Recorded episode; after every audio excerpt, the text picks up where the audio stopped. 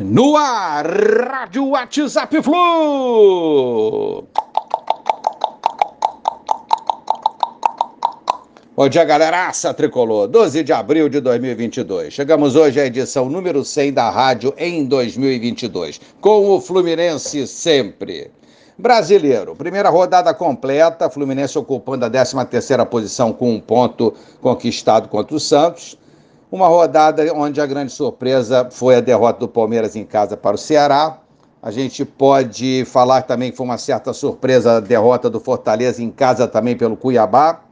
Nosso próximo adversário, Cuiabá, na segunda rodada do Brasileiro. Goleadas do Coxa do São Paulo merecem destaque e a vitória, a boa vitória do Galo, campeão, sobre o Inter na primeira rodada. É o início e dá alguns sinais aí da dureza que vai ser, a julgar aí pela primeira rodada é, pintando um equilíbrio, talvez, na edição desse ano. Mas é muito cedo para julgamento, uma rodada só, vamos ver o que, que vai rolar.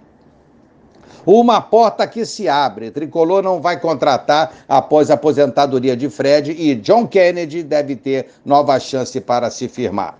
Fim de ciclo de um lado e uma porta que se abre do outro. A aposentadoria de Fred confirmada pelo próprio jogador na semana passada, deve ajudar John Kennedy a ter uma nova sequência no Fluminense. Em princípio, a diretoria não vai buscar reposição no mercado para o camisa 9, cujo contrato termina em 21 de julho.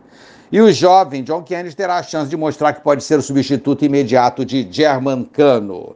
É isso aí, galera. Renovação e esperança do amadurecimento profissional dessa joia de Xerém, John Kennedy, que tem faro de gol.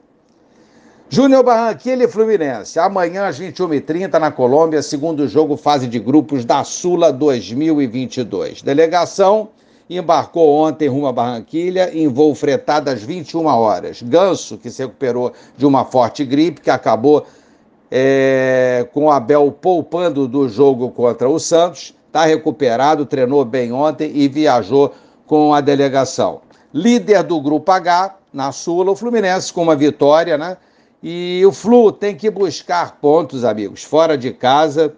É importante né, para a classificação à próxima fase, visto que só um clube dos quatro do grupo seguirá, seguirá adiante. É isso aí, galera. Um abraço a todos. Valeu. Tchau, tchau.